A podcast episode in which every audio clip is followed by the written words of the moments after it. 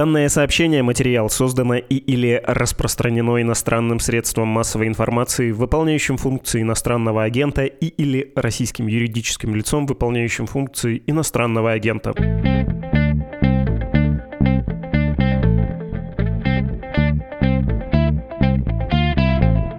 Это подкаст о новостях, которые долго остаются важными. Он называется «Что случилось?». У микрофона Владислав Горин. Здравствуйте. И здесь мои коллеги-журналисты, в частности, Султан Сулейманов, журналист, который много писал про технологии, в том числе для «Медузы». Султан, привет. Привет. И Евгений Фельдман, фоторедактор «Медузы». Привет, Женя. Привет-привет. Нужно, наверное, объяснить, почему фотограф и фоторедактор здесь, в невизуальном жанре, потому что одно из твоих профессиональных увлечений Соединенные Штаты, снимаешь эту страну, пишешь про нее как журналист и, в общем, интенсивно интересуешься, ты здесь не просто так. Собственно, тема нашей беседы Илон Маск и Твиттер. Врать не буду, немного сопротивлялся я внутренне этой теме, потому что Маск своими выходками допек, но слушатели пишут про него, мол, почему пропускаете такой сюжет. Иногда даже звучат упреки в замалчивании в интересах всемирной либеральной цензуры или что-то вроде того. Вот один из самых характерных э, примеров того, как нам об этом писали. Я прочту письмо от нашего слушателя Михаила целиком, немножко сократив. Сразу пропущу комплименты. По привычке перейдем к «но». Но сейчас я пишу, пишет нам Михаил, потому что огорчен. Вокруг Твиттера происходят важные вещи. Маск тратит 44 миллиарда долларов, чтобы в том числе опубликовать материалы о государственной цензуре одной из крупнейших социальных сетей мира, в том числе материалы о потенциальной коррупции действующего президента Соединенных Штатов, о согласованном с администрацией США деплатформинге Трампа, о чем написала «Медуза», о том, что Илон Маск забанил одного пользователя. Бан никуда не годится, но неужели новые материалы менее важные? Мне кажется, государственная цензура в Твиттере со стороны США — это как раз пример события для «Что случилось?». Цензура в Твиттере буквально аукается до сих пор. Как только появились возможные доказательства, мое СМИ делает вид, что «Ой, а что случилось?». Мне по-настоящему обидно настолько, что не забил и даже накатал вам письмо. Представьте, как, Михаил.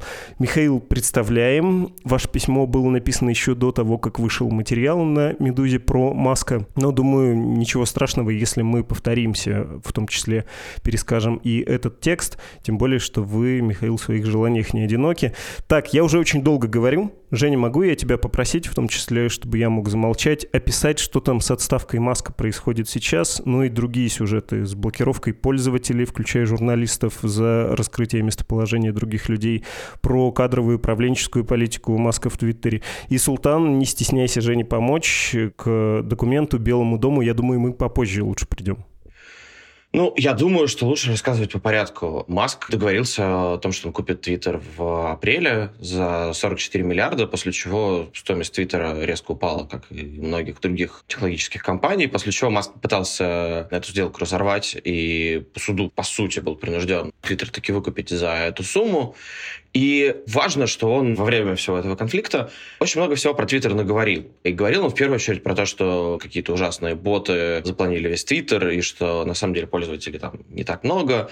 И довольно много говорил о свободе слова. И, собственно говоря, как только он вступил в должность, он как раз начал с того, что разбанил несколько, в первую очередь, правых лидеров общественного мнения, запустил голосовалку о том, нужно ли разбанить Трампа, и разбанил, когда большинство проголосовало за это. Кажется, там было 12 миллионов голосов. И в этой точке, ну вот, насколько я понимаю, Султан еще был сторонником того, что делает Маск.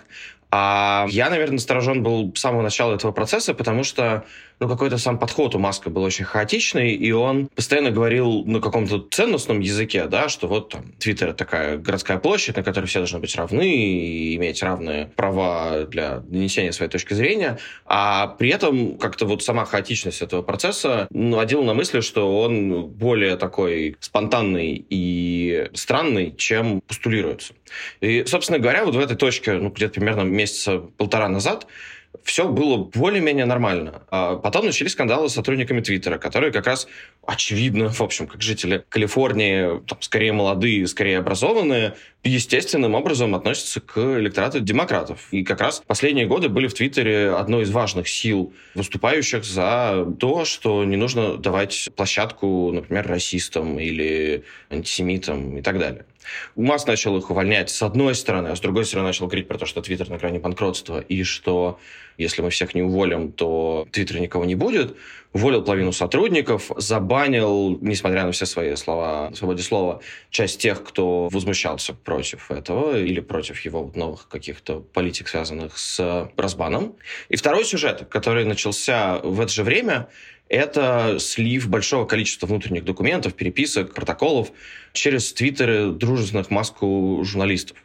По-моему, первым из них был Мэтт Тлаиби, если я правильно помню фамилию, который раньше работал в Rolling Stones, и когда он начал публиковать эти документы, довольно много над ним глумились, потому что он известен как раз как человек, который выпустил несколько очень важных расследований про преступления на Уолл-стрит, и считается таким антикорпоративным журналистом в американской политической журналистской тусовке. А тут он начал, в общем, следовать воле корпорации, самого богатого человека на Земле и все такое. И, в общем, все эти документы он и еще несколько журналистов выпускают до сих пор длиннющими тредами в этом самом Твиттере. Маск каждый раз это ретвитит и говорит, вот, смотрите, какой ужас. При этом до сих пор ничего, в общем, запредельного мы в этих документах не видим. Ну, то есть мы на это смотрим вот из России, да, мне кажется. Ну, легко можем себе представить, не знаю, внутреннюю переписку ВКонтакте. Вот что им пишут сотрудники Центра Э про какой-нибудь паблик Навального, да, и как бы, ну, мы себе представляем, насколько директивно и безапелляционно приходят эти требования, наверное, и насколько не обсуждаются внутри перед тем, как быть выполненными. Было расследование про белые списки Яндекс Новостей, да, на днях. Никакие дискуссии там явно не подразумеваются в процессе.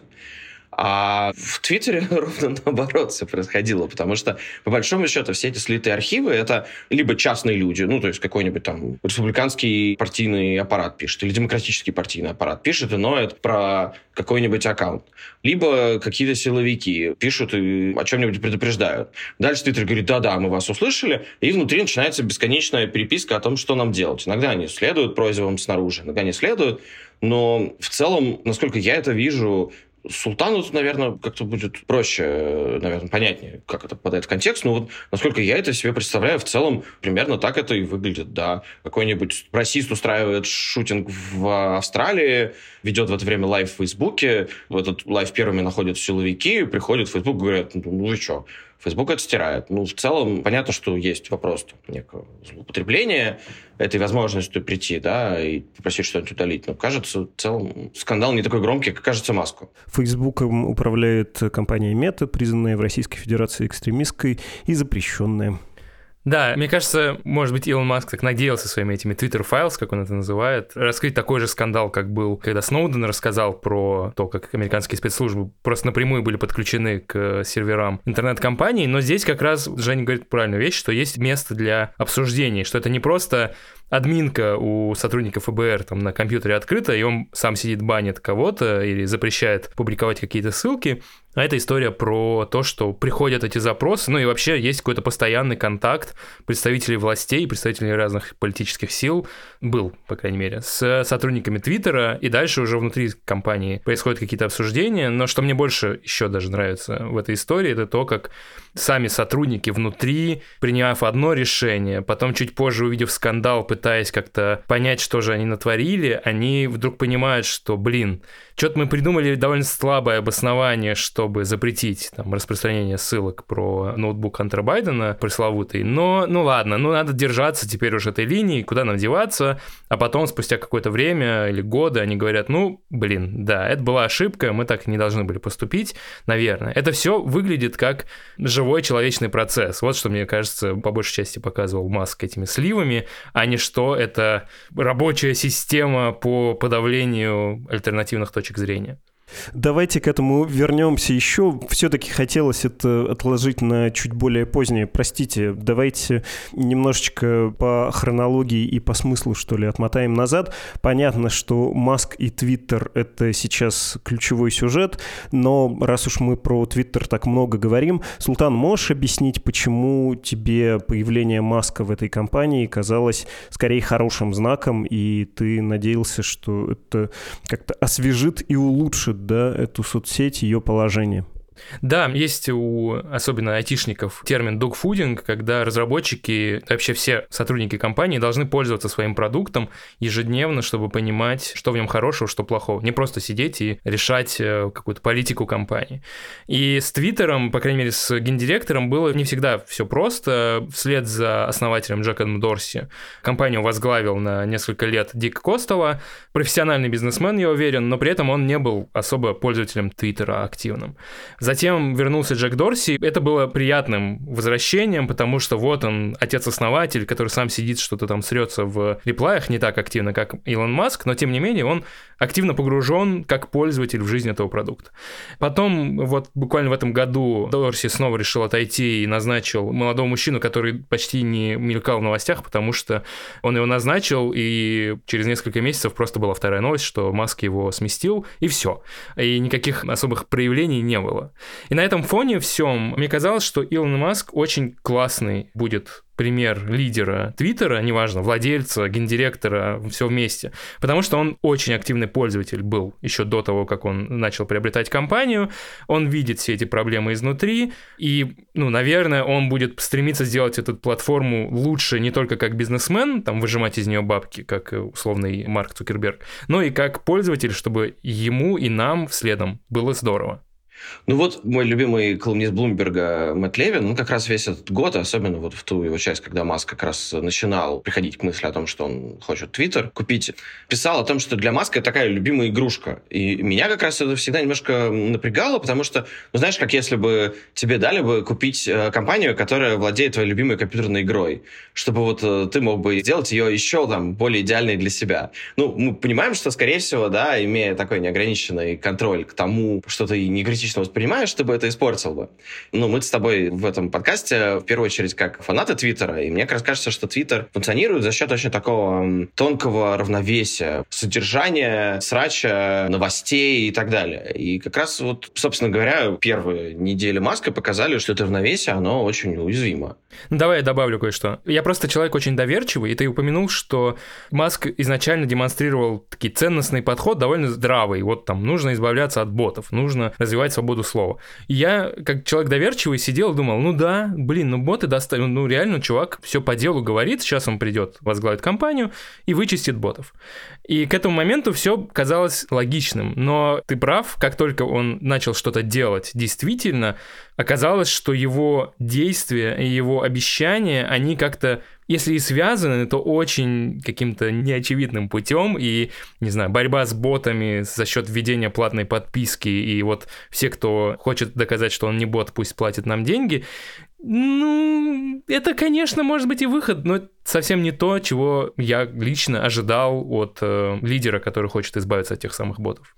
Я, простите, слушаю вас, и я слышу претензии людей, которые верят в то, что придет какой-то идеальный человек, вообще волшебник, и сотворит чудо, а чудо не происходит, и оказывается, что все сложнее, и что даже объявленные идеалы вот какого-то равноправного доступа да, к площадке и возможности с ее помощью что-то рассказать людям, это все не так-то просто, да, и уже не таким-то уж простым кажется решение насчет Дональда Трампа.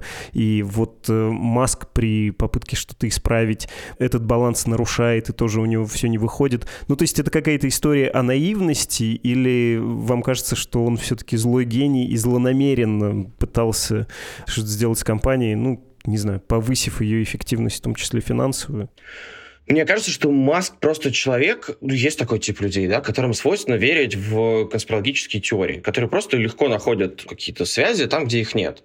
Вот это самое равновесие, которое ну, так или иначе сложилось и было довольно функциональным в Твиттере, оно сложилось естественным образом. Это как раз хорошо видно из этих самых Twitter-файлов все эти решения, какими бы непоследовательными они не были бы, и какими ошибочными даже, может быть, они не были бы, они все равно вытекали очень логично одно из другого, и друг из друга, и из того, что нужно при этом сохранять Твиттер как популярную для рекламодателей платформу и так далее. И Поэтому, да, я-то как раз был уверен, что это равновесие Маском нарушится не из-за какой-то его злонамеренности, а просто потому, что оно естественное, а ему это непонятно. Ему свойственно смотреть на это как на что-то как раз придуманное, насажденное, не знаю, демпартией для того, чтобы цензурировать площадку. Важно понимать, И это тоже много обсуждалось сейчас, когда вот начался весь этот скандал, что для демократов Твиттер не очень важная платформа, а Байден его администрация, да, то есть дело не то, что они там какие-то пожилые деды, которые ничего не понимают, это в том числе и какие-то молодые технологии, которые с ним работают,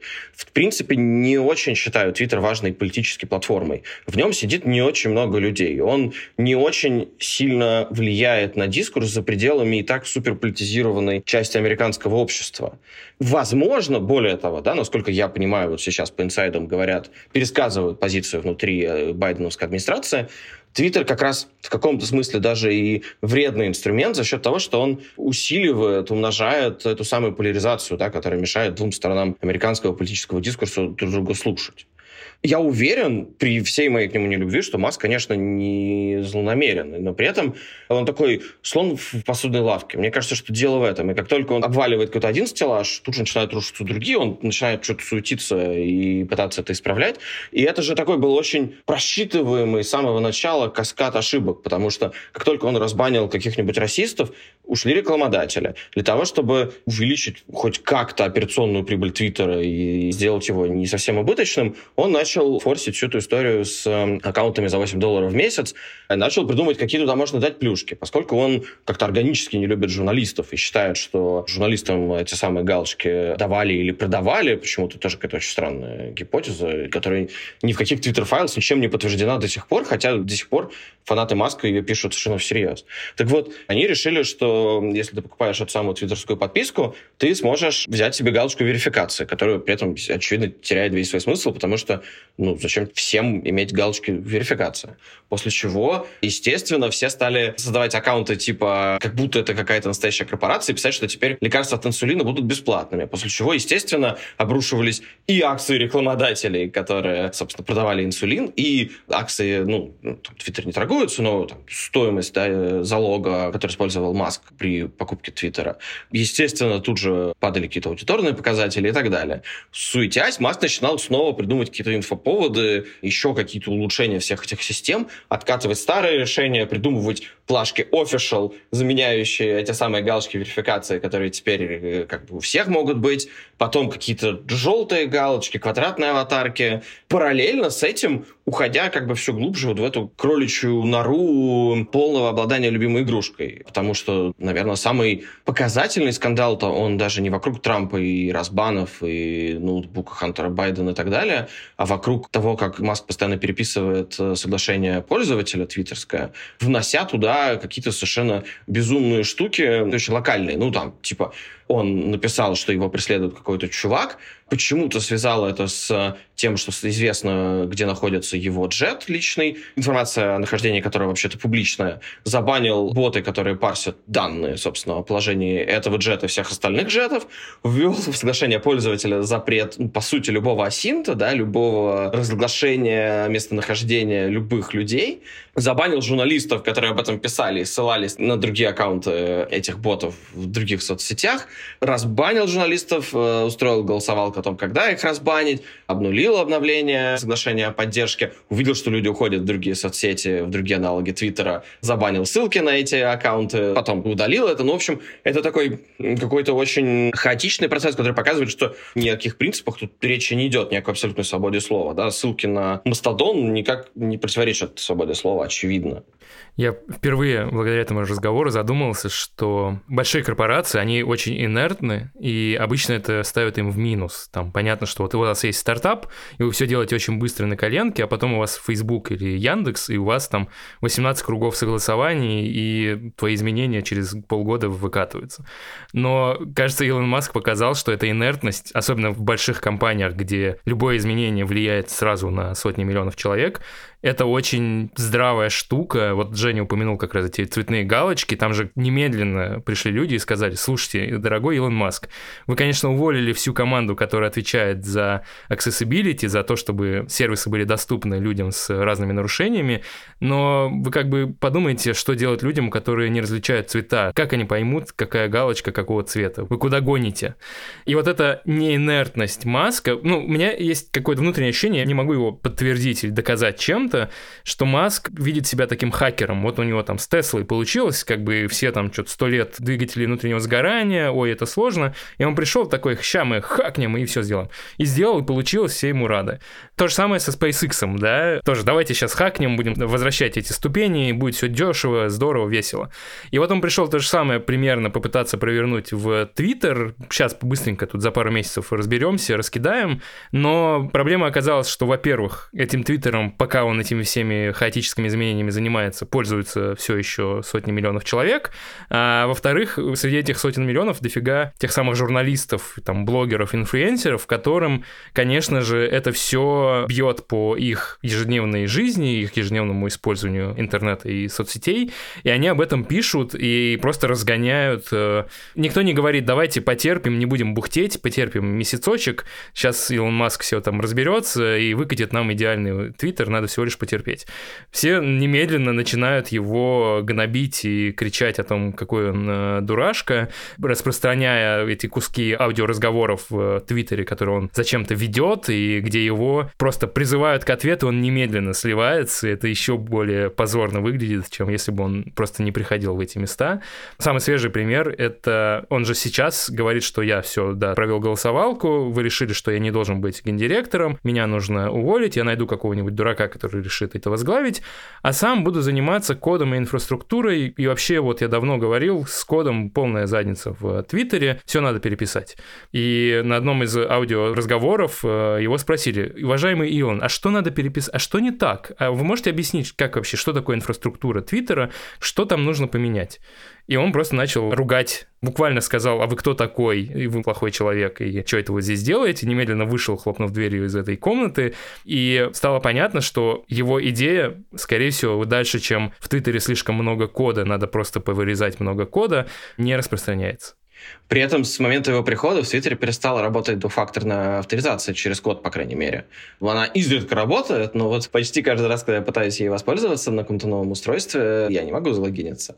Султан говорил про то, что журналисты критикуют Маска, но мне кажется важным еще и проговорить, что Маск, безусловно, ну, с какой-то точки зрения политико-культурной риторики относит себя к той группе людей, в которой американских журналистов, мейнстрим-журналистов, принято ненавидеть. Это хорошо видно. Он пишет про то, что волк-культура является там, самой большой угрозой человечеству, устроил эту войну с галками, при том, что Твиттер много лет системно приходил в редакции типа Нью-Йорк Таймс, раздавал галки, как раз пытаясь защитить дискурс да, на своей платформе от э, fake news. И это была целенаправленная политика, у которой была какая-то логика. То, как Маск сейчас эту политику пересказывает и отменяет, показывает, что это, конечно, какая-то очень такая эмоциональная история. Я часто вижу это и у себя в реплаях про то, что, типа, вот вы все купили галочки, а теперь, значит, вам дадут по лбу и лишат этих галочек, которые вам только и важны. И, значит, это становится справедливость. Это очень странно, потому что, ну, в целом, Твиттер сам пришел, дал мне галочку много лет назад, и заберет ее, Маска заберет, окей, хуже будет только Твиттеру и тем, кому придется вычищать э, еще 25 Султанов Сулеймановых с теми же аватарками созданными, да, рядом. У меня, кстати, нет галочки, я не привилегированный журналист. Черт. Ну, хорошо, Евгения Фельманов вычищает. Ну, в любом случае, да, мой тезис в том, что как бы это взаимная нелюбовь, и для журналистов Твиттер всегда был очень важной платформой, в Америке особенно. А Маск как раз пытается, ну, видимо, сделать так, чтобы большая часть американского сегмента строилась бы не вокруг журналистов. И, ну, короче, в этом есть какая-то вот такая явная эмоциональная заряженность, которая диктует решение довольно иррациональное часто и довольно странное и противоречащее, в общем, тем же самым ценностям, которые постулирует Маск. Простите за трюизм, нужно, наверное, упомянуть, что в США Твиттер — это именно то место, где обсуждаются новости, политика, где делаются заявления, пусть даже в этом коротком масштабе политиками, а Facebook — это для фотографий, для семейных дел, для друзей в России. Ну, Твиттер скорее пошутить, поязвить, а в Фейсбуке написать нетленку, да, длинную, про свои политические воззрения. И когда ты говорил про то, что вот демократическая партия не очень считает важным этот ресурс, ресурс, ну, надо тоже иметь в виду, что это трансеттерский, да, такой ресурс. Ты можешь включить телевидение, а там будут цитировать Твиттер, и это может быть не самая большая аудитория, но эта аудитория колоссальное влияние оказывает и на классические медиа в том числе. Давайте поговорим про вот эти документы Твиттера, которые Маск опубликовал, и в том числе вспомним письмо нашего слушателя Михаила, с которого мы начали этот разговор. Как все выглядит для поляризованного американского общества, особенно республиканской части? А Маск вскрыл действительно серьезные вещи, связанные с взаимодействием демократического кандидата в президенты с вот этим супермедиа, соцсетью. Речь шла про сюжет с ноутбуком Хантера Байдена, в самых коротких чертах могу напомнить, что Нью-Йорк Пост, это такая комсомолка, да, наверное, американская, сообщила о сведениях, которые получила из ноутбука. Ноутбук был в ремонте и, кажется, забыли, да, его там в ремонте. Ну, в общем, масса фривольных фотографий, масса чувствительной информации.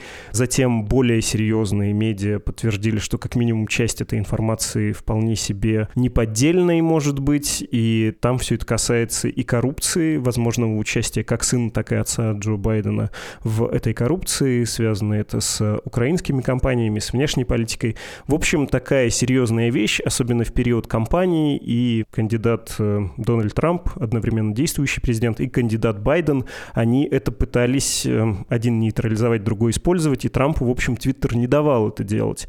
Так вот, Маск про это рассказал, делаю я вид, что я республиканский избиратель, и сейчас получает по голове, в том числе от тех самых либеральных мейнстримных медиа, и это возмутительно. Это, кажется, важный сюжет, и важное послевкусие останется от э, деятельности Маска в Твиттере, что он попытался что-то рассказать, но вот непримиримая вот эта вот шайка либералов его затравила. Ну, давай чуть-чуть отъедем назад и на этот сюжет с ноутбуком посмотрим целиком. К сожалению, он изначально выглядел непроверяемо принципиально.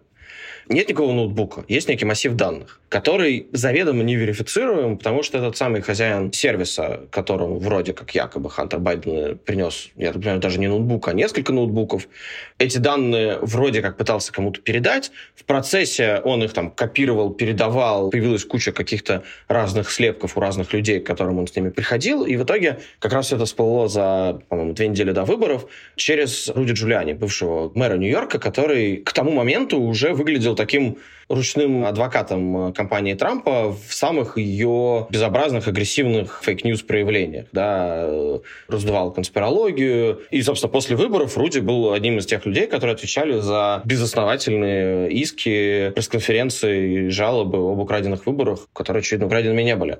И, собственно говоря, как раз в этом контексте, и в контексте первой трамповской кампании, которая строилась тоже на таких хаках системы, медиа довольно скептически отнеслись к принципиально непроверяемой, опять же, истории с ноутбуком. И Твиттер, конечно, очень жестко себя повел с историей поста и перестраховался. И, наверное, как мы видим во всех этих переписках, все там понимали, что сделали что-то не то. Но, опять же, это было какое-то органическое решение, которое вот в той логике момента вытекало как бы из всех предыдущих решений. Они же там Трампа после штурма Капитолия тоже забанили не просто так, а после того, как три месяца все вопрошали, почему же вы не баните Трампа, который призывает к перевороту, да? Пусть даже они считали это решение безосновательным. Ну, я, короче, к тому, что все это происходило в какой-то очень такой сложный момент, да, в который все вокруг что-то от Твиттера требовали. И то, что силовики, которые, опять же, на момент подчинялись Трампу, а не Байдену, ходили и пытались эту историю как-то ограничить, ну, опять же, понятно. Им нужно было что-то делать. Они после 2016 года вот все, значит, были в напряжении, в ожидании какой-то хакерской атаки, которая перевернет выборы. Дикпики Хантера Байдена, наверное, интересно, я не видел, правда. Ну, это выглядит, да, в этом контексте как материал, который еще принципиально, будучи непроверяемым, может быть фалом, да, нарушением каких-то правил политической риторики. Спасибо, отличное объяснение. Султан, хочешь добавить что-то? Я подумал только, что Женину фразу «был сложный период, и все хотели что-то от Твиттера, и поэтому органически вытекали такие действия», мы вырежем и через год ставим в выпуск про Илона Маска, который творил фигню, но в итоге спас бедную корпорацию, и она стала прекрасным местом для постов на 4000 знаков вместо 280, и все там довольны. Ну, возможно. А ты понимаешь, почему он придумал эту хрень про 4000 знаков? Он же, ну, вроде как, типа, любит Твиттер. Твиттер — это, ну, 140-280 знаков. Но откуда 4000? Ему так треды не нравятся? Может, он хочет у Фейсбука кусочек отъесть, не знаю. Так в Америке в Фейсбуке никто не пишет посты. Я вот сейчас пытаюсь вспомнить, я думаю, что я не видел ни одного большого поста длиннее, чем твит. Ну, то есть, не знаю, подписан там на политиков каких-нибудь. Я знаю одного человека, который так делает. Это Марк Цукерберг. Это правда, да. Но я боюсь, что он вряд ли переманит Марка Цукерберга в Твиттер с помощью длинных постов. Хорошо, давайте подводить итог. И, Женя, зацепили твои слова, прямо стало физически больно, когда ты вскользь упомянул и российские реалии, и Яндекс, или там ВКонтакте в связи с Твиттером. Все-таки все мы хотим жить, э, представители условно-качественной объективистской прессы, в мире первой поправки. Вот когда есть свобода слова, без всяких там оговорок на латышском, на немецком, на русском, на любом языке, а вот как у американцев сказано в Конституции, что свобода слова есть и все. И если это не прямой призыв к насилию, она не должна ограничиваться. Что пример Маска нам добавляет к вот этому бесконечно большому разговору о свободе слова и о роли вот этих медиа-гигантов соцсетей? Ну, в американской первой поправке сказано немножко не так. Там сказано, что Конгресс не должен принимать законы, которые будут ограничивать свободу слова. Ну, в развитии и понятно решение Верховного суда. Да-да-да, я, я все понимаю. Прости за скругление углов. Слушай, я не уверен, что правильно делать такие выводы. Ну, понимаешь, любое сообщество, в котором э, взаимодействуют, общаются, особенно политики, большое количество людей, оно всегда модерируется как-то, потому что иначе люди начинают забивать в эфир свастиками. Ну, мы много раз это проходили. Это проходил любой человек, который сидел на каком-нибудь форуме с плохой модерацией 20 лет назад. К сожалению, или к счастью, или по факту, да, любой большой площадке нужно поддерживать какое-то уравнение, которое сделает э, разговор выносимым и приятным для всех пользователей было бы классно, если бы государство в этой модерации бы не участвовали, да, или это происходило бы как на Мастодоне, да, где, как я теперь знаю, пытаясь найти какие-то запасные пути из Твиттера, есть э, много серверов, пользователи которых могут общаться друг с другом, но при этом у каждого сервера своя политика модерации. Тут можно картинки с насилием, а тут нельзя. Я выбираю тот сервер, да, и регистрируюсь на нем, на котором я смогу публиковать военные фотографии, например. Наверное, децентрализованные системы будут работать более классно. И в целом место с такой напряженной дискуссией, какой является Твиттер, в общем-то, довольно аномальное. Ну, то есть мы видим, что все другие соцсети принципиально устроены так, чтобы люди так горизонтально не взаимодействовали. Мне кажется, это как раз самая удивительная штука, которую не понимает про Твиттер Маск. Ее прелесть как раз в том, что даже при всех этих галочках или там, не знаю, алгоритмах, которые кого-то shadow банят или не shadow банят, принципиальная горизонтальность Твиттера, где все могут прийти кому угодно в реплае и подразумевается принципиальное, ну, как бы равенство всех участников в этих разговорах, Твиттер поэтому все равно принципиально является вот этим местом, где сталкиваются самые разные люди, сколько бы они там друга не банили или сколько бы Твиттер их не модерировал.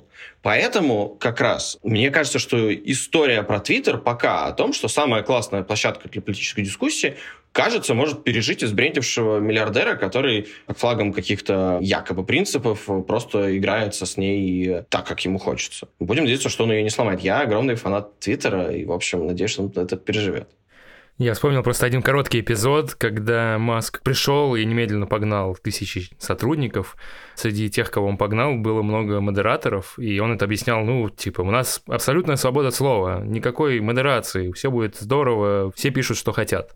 На что ему немедленно напомнили, что господин Маск, модерация — это еще, например, удаление детского порно или слива личных фото людей, которые не хотят, чтобы их фото появлялись в публичном пространстве, взаимодействие к сожалению, не было это противно с властями разных стран, которым тоже какие-то разные вещи не нравятся. И там, один твит может вызвать последствия для всех пользователей из этой страны, если не принять какие-то меры.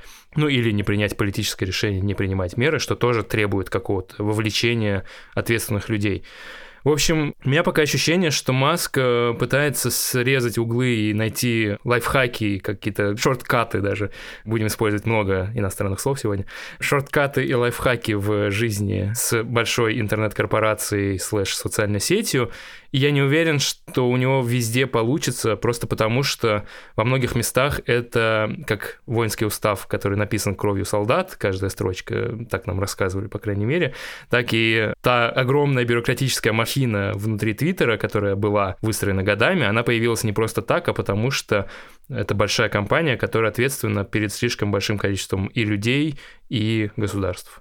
Мне кажется, что это принципиально как бы нерешаемая задача. То есть ты не можешь создать большую площадку, где все говорят, таким образом, чтобы все всегда были довольны, что там происходит. Ее все равно придется модерировать. Никакие абсолютистские решения, к сожалению, по факту тут не подходят. Спасибо вам большое, господа редакторы. И, наверное, уже можно говорить э, с наступающими. О, да. Давайте после праздников. Еще раз напомню, это были журналисты Султан Сулейманов и Евгений Фельдман. А поддержать работу нашего издания, то есть «Медузы», можно при помощи двух страниц support.meduza.io и save.meduza.io. Пол мгновения и прочту ваше послание.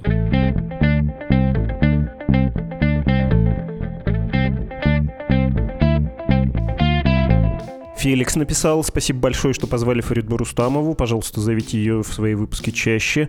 С удовольствием, Феликс. Как и второго гостя, Максима Алюкова, политического социолога, будем звать непременно. Вообще хорошо, когда есть выпуск, где условный полевик встречается с условным академическим исследователем. Мне понравилось. Хочется делать так снова. Тоже про этот же выпуск о послании президента и других больших его событиях написал слушатель с инициалами АА. Решил написать писать после подкаста об отмене прямой линии Путина, так как когда гости выпуска говорили о том, что Путин не в состоянии объяснить россиянам цели войны с Украиной и зачем вообще он ее начал, в очередной раз поймал себя на мысли о том, что либо независимые журналисты стали далеки от народа, либо мое окружение какое-то особенное. Когда дело доходит до разговоров о войне, я очень часто слышу железобетонный аргумент, что, мол, войну на самом деле устроило злое НАТО, которое собиралось напасть на Россию руками накачанной натовским оружием Украины. Невероятная мощь этого аргумента в том, что он легко оправдывает любые действия российской армии, мобилизацию, санкции, людоедские потери и т.д.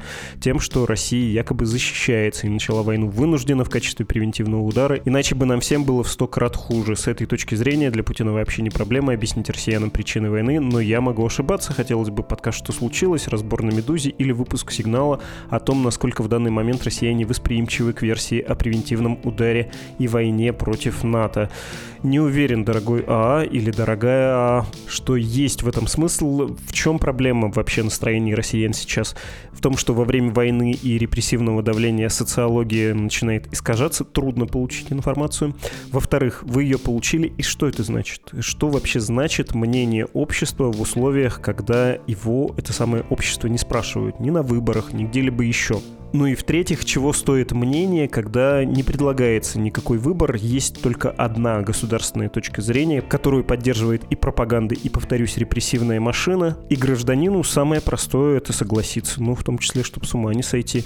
Но на самом-то деле, что многие или ваши знакомые, о которых вы пишете, сказали, да, все понимаем, такая большая необходимость, сына сама поволокла в военкомат во время частичной мобилизации. Я подозреваю, что от мобилизации многие ваши знакомые, у которых которых была такая возможность, постарались как-то уклониться. Ну вот на это, наверное, нужно смотреть, а не на то, что люди говорят. Надеюсь, смог ответить сжато и конкретно. Еще одно письмо, оно без подписи. Вопрос следующий. Вы неоднократно обсуждали пропаганду по ТВ, но ни разу не упоминали про медийных личностей, скажем, музыкантов. Почему они молчат? Они выступали раньше в Украине и смотрели в глаза людям, тем людям, которые несли деньги, поддерживая тем самым сопереживая текстом. А теперь их как будто бы этих людей нет, есть оправдание всему, мол, нас закроют на родине, но неужели заработанных денег не хватит на жизнь и молчать в такой ситуации вообще возможно? Да почему же? Многие не молчат. Я бы сказал, что раскололось сообщество. Монеточка, Алла Пугачева, конечно, они аж уехали и открыто говорят, что не поддерживают то, что происходит в Украине.